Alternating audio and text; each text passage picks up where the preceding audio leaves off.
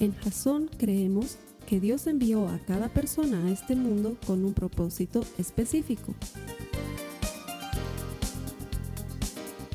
Nuestra misión es ayudarte a que tengas una relación personal con Jesús y a través de ella encuentres ese propósito para tu vida. Queremos ayudarte a alcanzar ese propósito. Es nuestra oración que este podcast te ayude a tener visión, a tener jazón.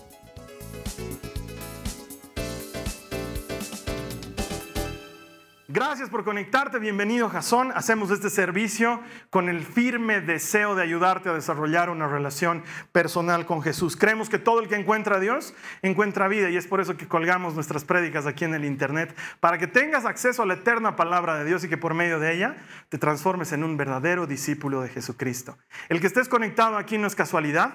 Dios tiene un propósito para ti. Él te está buscando. Quiere desarrollar esa amistad que Él tiene preparada contigo. Y estoy seguro que por medio de su palabra puedes encontrar esa vida de la que tanto hablamos. Gracias, bienvenido. A las personas que vienen aquí cada semana, gracias, que el Señor les bendiga. Es una cosa maravillosa cuando tú decides honrar a Dios, porque la palabra de Dios promete que Él bendice y honra a aquellos que le buscan, aquellos que con anhelo se acercan a Él y deciden encontrarse con Él y tener comunión con Él. Y esto el Señor lo premia. Un buscador de Dios siempre es premiado. No hay manera de que tú estés buscando a Dios y salga sin recompensa. Ya el solo hecho de escuchar su palabra te va a animar, va a levantar tu espíritu y te va a ayudar a emprender la vida de una manera diferente. Así que gracias por estar aquí. Bienvenido y que el Señor te bendiga.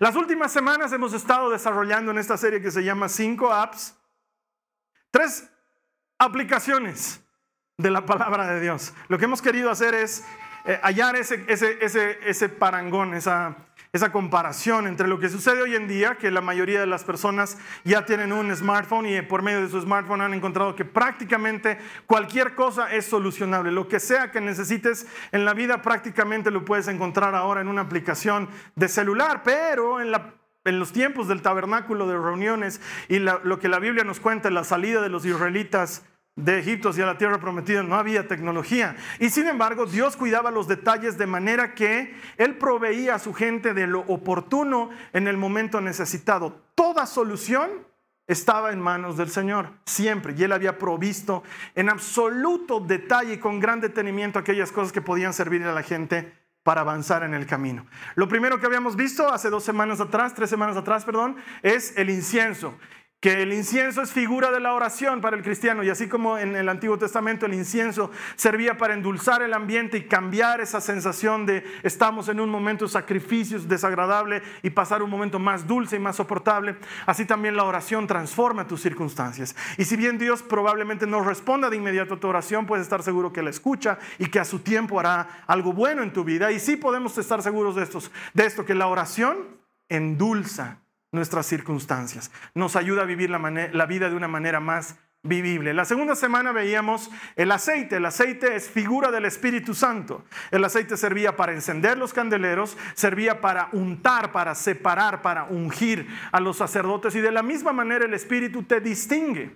Al tener comunión con Dios por medio del Espíritu tú encuentras fuerzas y eres una persona diferente. Es el Espíritu, Dios mismo el que trabaja en ti de dentro hacia afuera. La semana pasada veíamos el pan. El pan es figura de Jesucristo. Y así como el pan sacia, Jesucristo sacia. Si tú has sentido, como todos lo sentimos en algún momento, que hay un vacío en tu corazón, ese vacío se llena solamente con Jesucristo. Y cuando Jesús viene a tu vida, tu corazón es llenado, tu vida es llenada, eres saciado, estás satisfecho y el Señor se transforma en provisión para ti. Hoy vamos a ver una aplicación, un utensilio diferente, un ingrediente diferente de la palabra de Dios. Pero antes para esto te quiero hacer recuerdo de una cosa, y esto tal vez a las personas que están en el exterior o que están fuera de la ciudad de La Paz no les suene tan familiar como nos va a sonar a nosotros. Pero yo me acuerdo que más o menos por octubre, noviembre del año pasado, un día, como cualquier otro día, uno estaba tranquilo haciendo sus quehaceres diarios y de pronto salió una noticia en la que te informaron que iban a cortarte el agua. Te debes acordar ese momento. Es más, tal vez te encontraste con ese momento cuando ya estabas debajo de la ducha y abriste y no salía nada, ¿no es cierto? Y en un principio no pasa nada. Se empezó a hablar, dice que van a cortar el agua. La cosa es que a nosotros nos cortaron el agua de la noche a la mañana, sin previo aviso, por los próximos meses. Así nos dijeron. No va a haber agua hasta julio, digamos. O sea, en un principio Ah, no pasa nada, sí, no hay agua. Las personas que no se bañan ni han notado, pues, o sea, para ellos no ha habido diferencia. Pero al día siguiente, otra vez no había agua. Y dos días más tarde, no había agua. Y una semana después no había agua. Y ahí es cuando te das cuenta lo complicada que se vuelve la vida sin agua. Es más, hasta para los que no se bañan, ya empiezan a notar que la vida es complicada. Sí, es que hay hay países, ¿no? Los que no se bañan, ¿no? Entonces, yo supongo que no sufrirían sin agua, pero aquí hemos empezado a sufrir. Además, en La Paz hemos estado eternamente acostumbrados a que teníamos agua de sobra, es decir, malgastábamos el agua sin pena, sin clemencia, ¿no? Y cuando empezó a faltar el agua, recién nos hemos dado cuenta lo útil, lo esencial que es para la vida, platos y cosas acumuladas en la cocina sin lavarse y ropa ahí lista sin lavarse y el baño, qué complicado es utilizar el baño y turnos y, y yo me acuerdo que los cisternas pasaban por la ciudad repartiendo agua y la gente gritaba con desesperación, agua y salían todos con baldes y cargar, Dios mío, qué cosa más complicada no tener agua. Y en la época en que los israelitas estaban saliendo de Egipto para llegar a la tierra prometida, el panorama no era muy diferente. Porque además de que no tenían tuberías y cañerías en esa época, la región desértica de Palestina es conocida por ser una de las regiones más áridas del planeta. O sea, si hay un lugar donde falta agua, es en ese lugar. Y sin embargo, yo no he tenido el gusto todavía de hacerlo, pero lo voy a hacer. Es una de las cosas que está en mi lista de hacer antes de morirme. La gente que dice que ha ido a Tierra Santa ve lo fructífera que es esa tierra y lo llena de bendición y de vegetación y qué sorprendente que en un lugar con tan poca agua hayan lugares tan increíblemente hermosos. En la época de Moisés el agua escaseaba. Si tú lees entre Éxodo y Deuteronomio, la mayor cantidad de peleas que se suscitaron entre el pueblo y Moisés es porque no tenían agua. Moisés, ¿de qué vamos a ¿Con qué agua vamos a hacernos y qué agua vamos a tomar? Nuestros hijos están muriendo de sed y una tras otra eran las oportunidades en las que el pueblo se peleaba con Moisés por temas de agua, porque les faltaba agua. Ahora, una cosa interesante también dice la Biblia. Cada vez que ellos necesitaron agua, sin excepción, hubo agua para que ellos tomen. Es más, los teólogos y los historiadores han llegado a la conclusión basados en lo que sucede en estos libros y sumado a lo que nos cuenta Pablo en Primera de Corintios, que lo que en realidad pasaba es que había una piedra que los perseguía por todas partes. Esa piedra se conoce en la Biblia como la peña de Oreb. Cada vez que tenían sed, Moisés se daba la vuelta y estaba ahí la piedra lista para darles agua. De verdad. Es increíble, pero tenían sed en otra parte del desierto y la peña de Oreb estaba ahí paradita, a un ladito, donde sacaban agua. Moisés la golpeaba o hablaba con la piedra y sacaban agua. Y luego Pablo en 1 Corintios nos cuenta que esa peña de Oreb es Cristo, era una manera de mostrarle Dios al pueblo que estaba ahí siempre que ellos necesiten para darles lo que ellos necesiten. Alguna vez lo hemos compartido, Dios no siempre te da lo que estás pidiendo, pero siempre te va a dar lo que estás necesitando. Y en ese momento ellos necesitaban agua. El agua era fundamental, pero dentro del tabernáculo tenía un significado mucho más profundo. De hecho, vamos a leerlo, acompáñame a tu Biblia. Éxodo 30, 17 al 21, por favor. Las notas de la prédica están apareciendo ahí en las pantallas. Luego el Señor le dijo a Moisés, haz un lavamanos de bronce con una base también de bronce. Ubícalo entre el tabernáculo y el altar y llénalo de agua. Allí Aarón y sus hijos se lavarán las manos y los pies. Tendrán que lavarse con agua cada vez que entren al tabernáculo para presentarse delante del Señor.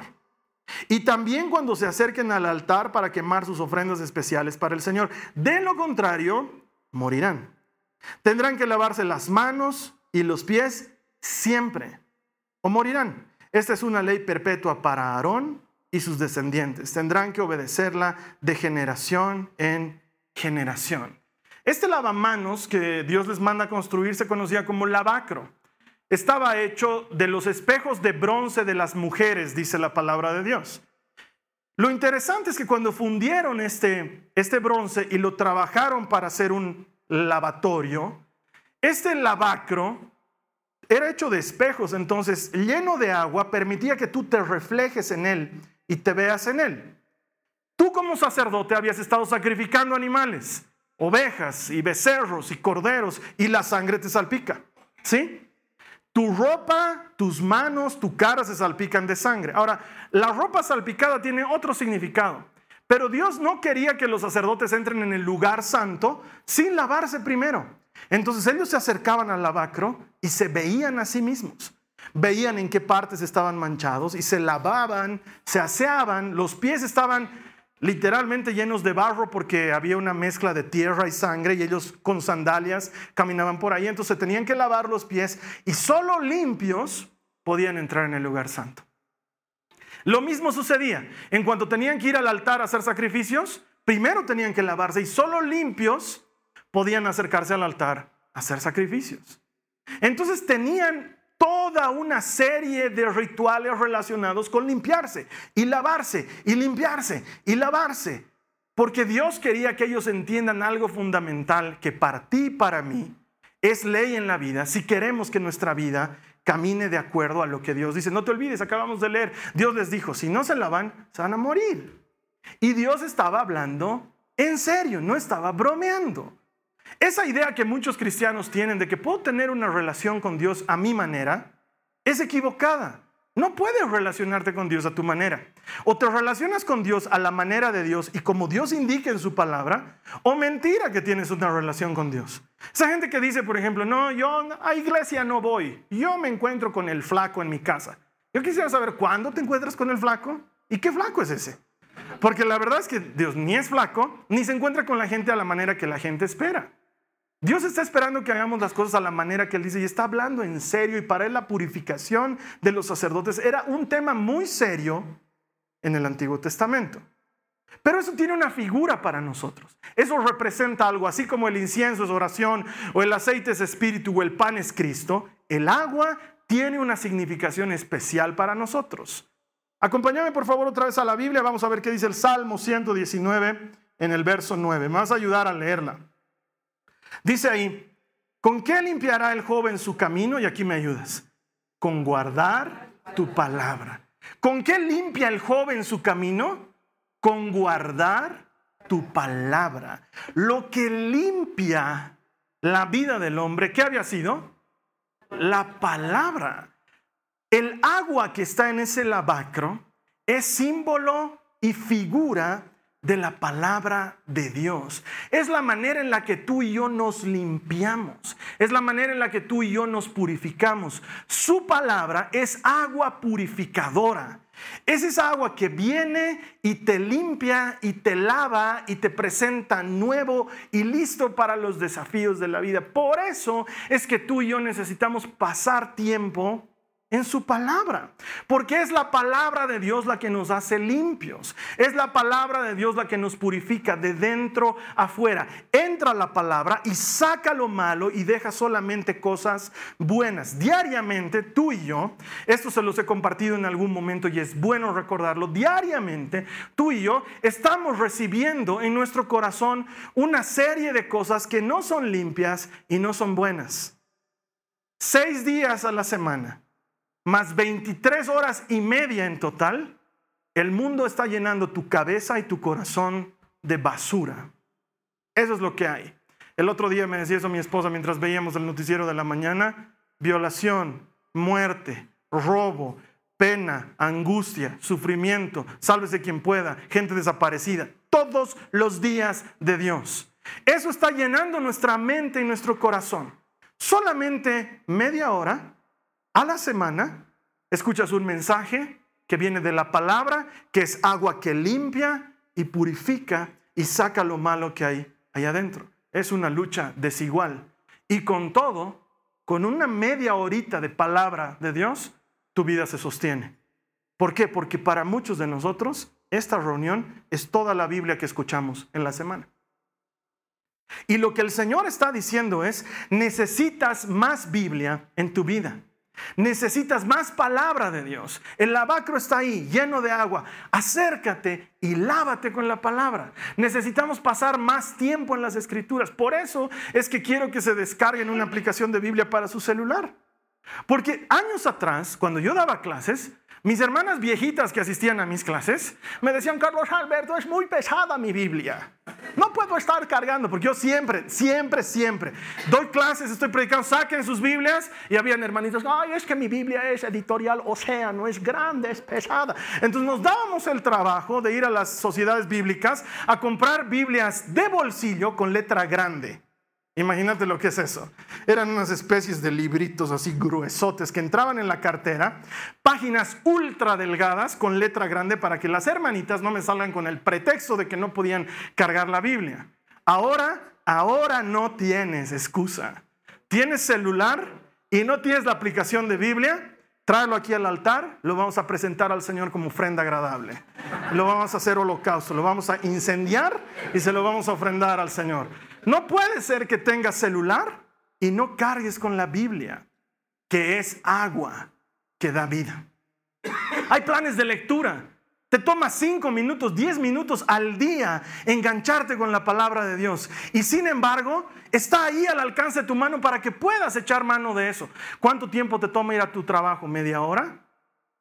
Saca tu aplicación de Biblia y en lugar de estar whatsappeando o facebookeando, Lee tu plan de lectura, conectate con Dios y que la palabra sea lo que te limpia. Mira lo que dice el Señor Jesús en Juan, el capítulo 15, el verso 3, dice, ustedes ya están limpios por la palabra que les he hablado. Ahora, lo curioso de esto es que Juan 15 viene después de Juan 13. Ah, obvio, Carlos. Sí, pero esto es lo curioso, no que el 15 viene después del 13, sino que en Juan 13 Jesús les ha lavado los pies a los discípulos. En Juan 15 están cenando después de ese lavatorio y Jesús les dice, las palabras que yo les he hablado ya los han limpiado. Él podía haberles dicho, ustedes ya están limpios porque les lavé los pies. Y todos hubiéramos dicho, obvio. Pero Él les dice otra cosa, les dice, ustedes ya están limpios por la palabra que les he hablado. Lo que limpia nuestra vida es la palabra. Por eso cuando escuchas una predicación, o cuando estás en la lectura de la palabra, te reflejas en ese lavacro. La Biblia te muestra lo que hay que hacer, cómo hay que caminar con Dios, cómo está tu vida ahora. Y sientes cómo el Espíritu redarguye tu interior y te muestra tu pecado, pero también te muestra cómo salir de tu pecado. Como cristianos necesitamos pasar por el camino del arrepentimiento y del perdón para relacionarnos correctamente con Dios. Porque el hecho de que vengamos a una reunión cristiana o el hecho de que participemos de algún grupo cristiano no significa que estamos limpios. Lo que nos limpia es la palabra, el pasar tiempo en la palabra, el honrar la palabra, el leerla, el hacerla tuya. Conozco muchos hermanos que me dicen, yo antes leía la Biblia y no entendía nada, pero ahora la leo y la entiendo. Eso es tener comunión con Dios por medio de la palabra. Ese es el agua que está en el lavacro, que te limpia y te muestra tu carácter y te ayuda a caminar. Y enfrentándote a su palabra, es que tú eres renovado. Juan 13, Jesús está lavando los pies de sus discípulos. La figura es la siguiente. En la época de Jesús, la gente vestía sandalias y todo era de tierra y de polvo. No había asfalto, no había porcelanato, no habían esas cosas, era todo tierra y polvo. Entonces tus pies se ensuciaban. Y cuando tú llegabas a una casa, la manera de darte bienvenida en esa casa era que el esclavo de esa familia salía con una palangana de agua y te lavaba los pies antes de que entres a la casa para que no metas la mugre de afuera a la casa, adentro. Y sin embargo Jesús hace las veces de esclavo, se amarra una toalla a la cintura y trae agua y empieza a lavar los pies a sus discípulos. Y ellos se dejan lavar los pies.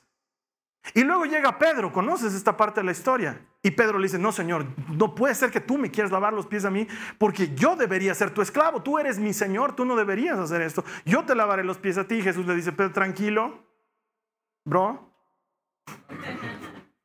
Si quieres ser de mi club, tienes que dejarte lavar los pies.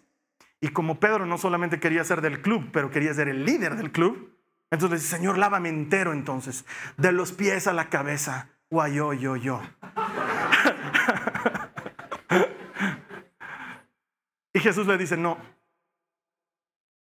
no te tengo que lavar nada más que tus pies.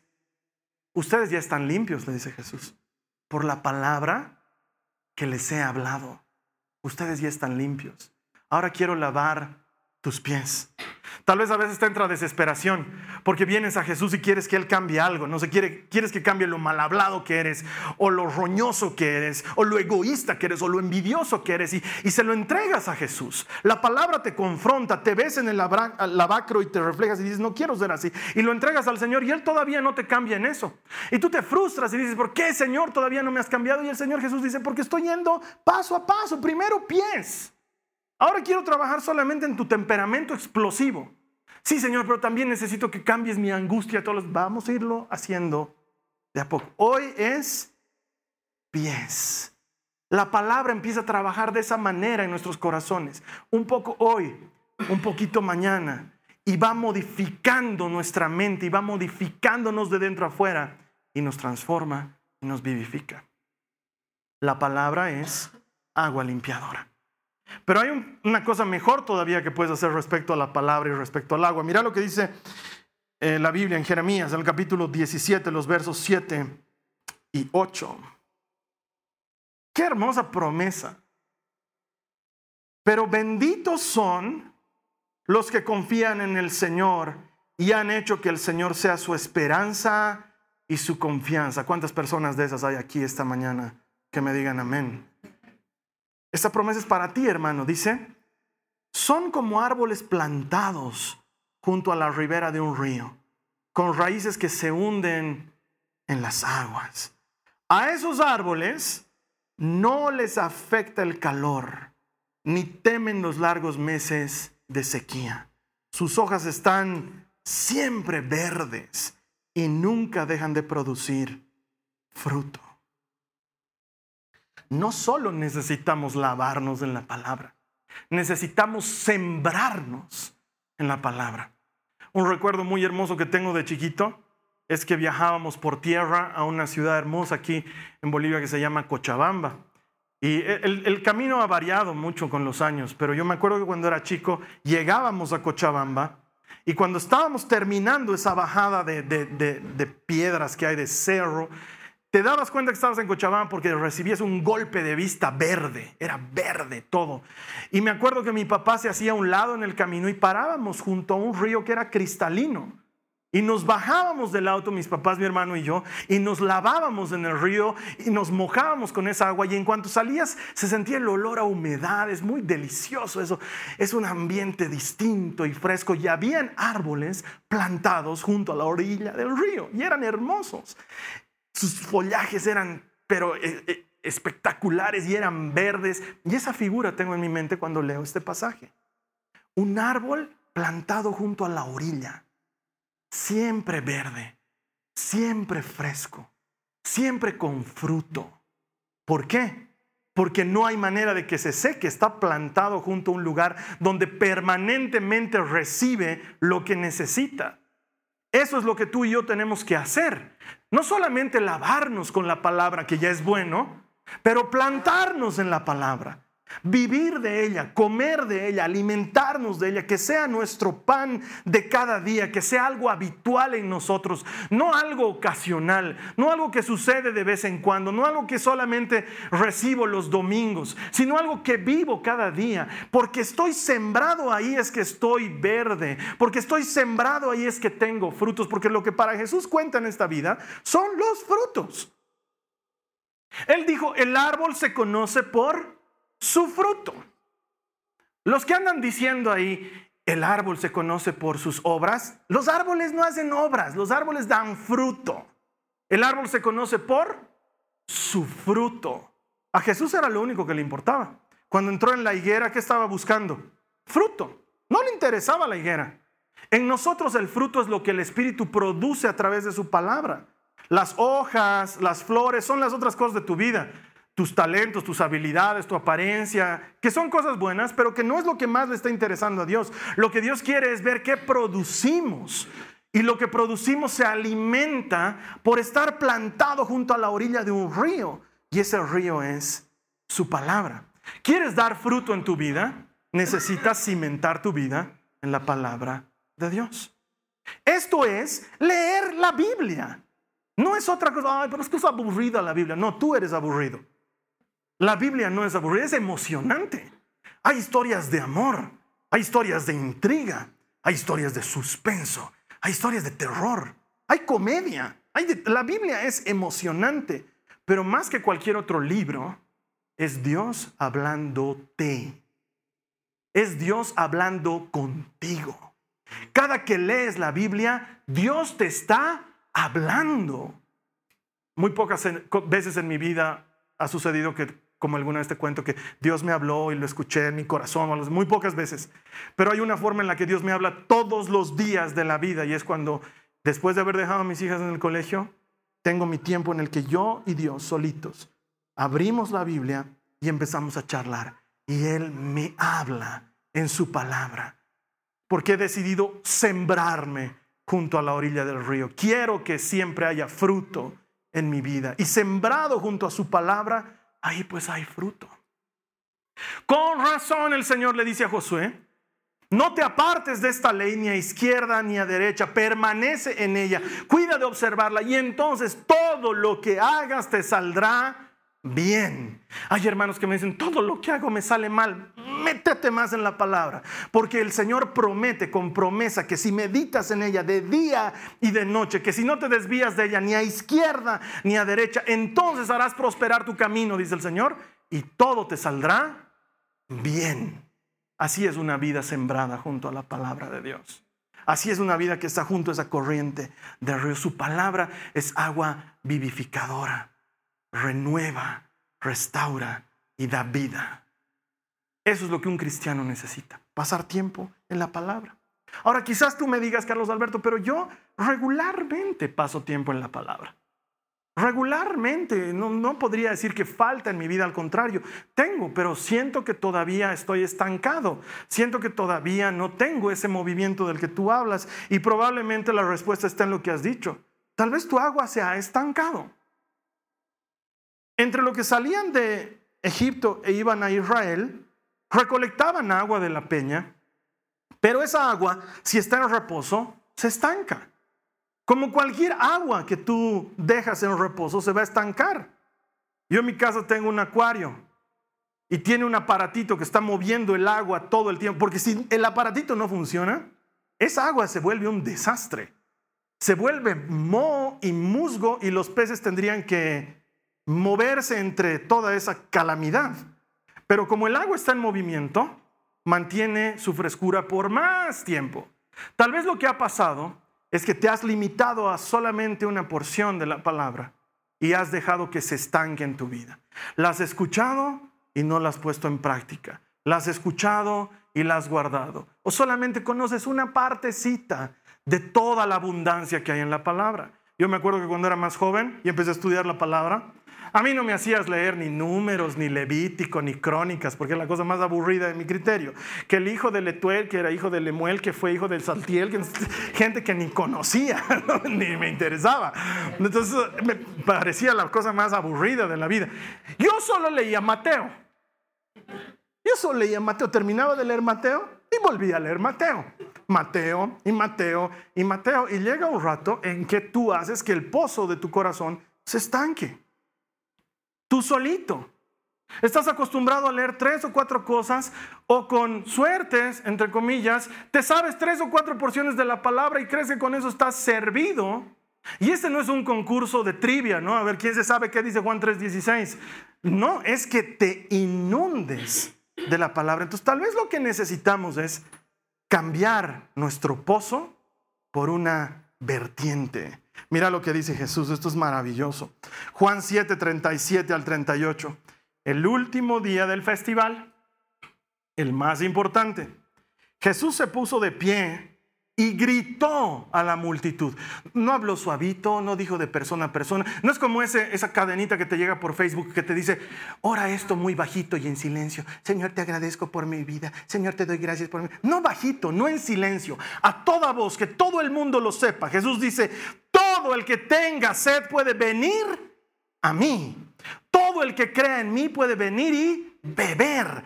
Pues las escrituras declaran, de su corazón brotarán ríos de agua viva. Eso es lo fantástico de la palabra. Entra, vacía la mugre y luego de tu corazón salen ríos de agua viva. Has cambiado tu pozo por vertiente. Ya no es agua estancada, es agua en movimiento y esa agua bendice a otros, ayuda a otros, beneficia a otros. De pronto, lo que estaba lleno de podredumbre y de mugre ha sido transformado por la palabra de Dios y ahora tú hablas palabra de Dios y eres de ánimo para las personas, eres de apoyo para las personas. La gente habla contigo y se siente dichoso de hablar contigo y dices, oye, qué lindo hablar con este hermano, con este fulano o con esta sutanita, porque siempre que hablo salgo animado y salgo con ganas. Ah, porque la palabra es un río de agua viva que fluye de dentro hacia afuera. Eso es lo que tú y yo necesitamos. Cambiar el pozo y meterle vertiente y que el agua fluya y pase y entonces tú te metas en la palabra y la estudies y de pronto se vuelve más emocionante cuando empiezas a leer la palabra ya no porque alguien más te la lee ya no porque alguien más te la predica sino porque tú estás en la palabra de Dios y de pronto lees esto de aquí y se complementa con esto otro de aquí. Y cuando te das cuenta, el autor de este pedazo de la Biblia está dividido, separado por 600 años del autor de este otro pedazo de la Biblia. No existe posibilidad alguna de que estos hayan estado en contacto o en comunión de alguna manera. Y sin embargo, escriben sobre lo mismo y sus escrituras se complementan. Y te das cuenta que la palabra no es un libro cualquiera, es un ente con vida. Es Dios hablándote en medio de todas las cosas, haciéndote campo para llegar a ti y hablarte que escuches lo que te hace falta. Tu agua se desestanca y empiezas a vivir por un río y eso fluye de dentro afuera. Esa es la clase de vida que Dios está esperando de nosotros. Cuando el sacerdote llegaba al lavacro, el lavacro ya estaba mugre. Haz de cuenta lo que tiene ahí adentro. Entre la sangre y el polvo y el barro que se han lavado de los pies, de rato a rato tenían que levantar ese lavacro y botarles agua y ponerle agua limpia y nueva. Y lo que Jesús está ofreciendo es algo mejor que el lavacro, algo que fluye constantemente, algo que no se detiene y no se estanca, algo que es vivo y eficaz. Es lo hermoso de las escrituras. La lees hoy y tiene un significado. La lees mañana y tiene otro significado. Y tú dices, pero este pasaje yo ya lo había leído 20 veces. ¿Por qué ahora que lo leo me suena diferente? Porque es Dios hablándote. Porque cinco años atrás no necesitaba hablarte eso, pero ahora que estás pasando por esta circunstancia, te habla por medio de su palabra y para ti es nueva y se renueva en ti. He leído la Biblia, ¿cuántas veces les he dicho que he leído? Ya no me acuerdo. 14, gracias. 14 veces. Y la sigo leyendo y otra vez es, wow, ¿y esto por qué no había leído antes? Ay, y esto yo no me había dado cuenta. Y escucho cómo Dios está trabajando ahí adentro. La palabra de Dios tiene ese poder. Anda a la fuente, llénate de la palabra. Y si eres previsor, vas a saber hacer como me enseñaron cuando era scout. He sido scout muchos años de mi vida. Y si había una ley fundamental para el scout, es donde encuentras agua, llenas tu cantimplora. Es ley. No, vamos a encontrar más agua, más. No vas a encontrar. No, nos va a sobrar el agua. No te nunca sobra el agua. Encuentras agua, llenas la cantimplora. ¿Por qué, hermano? ¿Por qué, hermana? Ahorita estás pasando por un momento en el que estás recibiendo palabra y es todo bien, pero la vida no siempre es así. Hay lugares áridos y secos a veces tenemos que pasar por dificultad, por enfermedad, por dolor. Y en ese momento, lo único que te sostiene es el agua de tu cantimplora. Es volver a beber un poco de esa agua. Van a llegar momentos, es así, en el que no vas a tener ganas de orar. Vas a sentir que oras y que nadie te escucha, que estás hablando con la pared. Van a pasar momentos en tu vida en los que vas a sentir que nadie más te apoya que nadie más está ahí contigo, te vas a sentir solo. ¿Por qué? Porque la vida está cargada de esos momentos. Así como hay momentos lindos, como hay momentos abundantes, como hay momentos de gozo, hay momentos duros. Y en esos momentos duros, lo que te sostiene es el agua de tu cantimplora. Cuando no sabes cómo orar, puedes orar con tu Biblia. Cuando no sabes a quién acudir, puedes acudir a la palabra. Cuando no estás entendiendo lo que el mundo te está presentando, puedes meterte en la Biblia y en ella vas a encontrar siempre, sin excepción, una y otra vez agua purificadora que te limpie y te renueve. Dios es muy detallista. Dios podía las ingeniado de otras, de otras maneras para que en el tabernáculo haya limpieza, pero no. Se las ingenió de manera que el agua juegue un papel fundamental. ¿Quieres hacer sacrificios? Agua primero. ¿Quieres llevar incienso? Agua primero. ¿Quieres comer? Agua primero. Agua primero. Agua antes que todo agua antes que pan, antes que aceite, antes que incienso, antes que todo. Agua. ¿Por qué? Porque uno vive de la palabra de Dios. Eso es lo que necesitamos. Yo te voy a invitar a este momento que cerremos nuestros ojos. Nos dejemos limpiar de dentro afuera por su palabra. Dejemos que sea la palabra la que nos limpie. Y en el proceso de nuestra oración, Dile al Señor, yo quiero plantarme junto a orillas del río. Que siempre haya agua moviéndose en mis raíces. Lávame y purifícame. Dile al Señor, lávame Señor.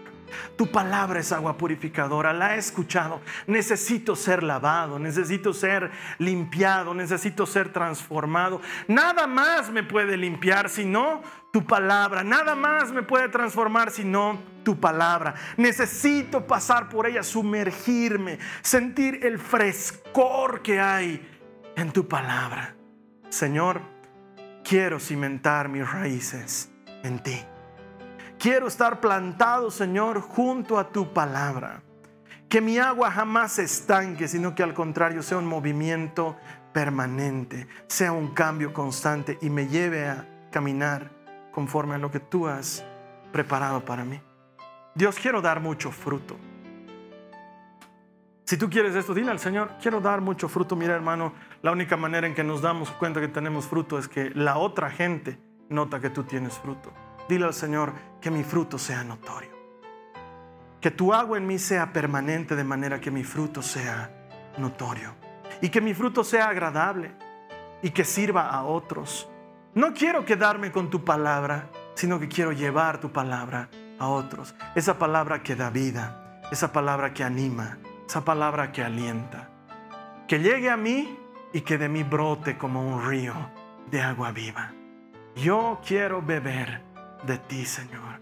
Quiero beber de tu agua.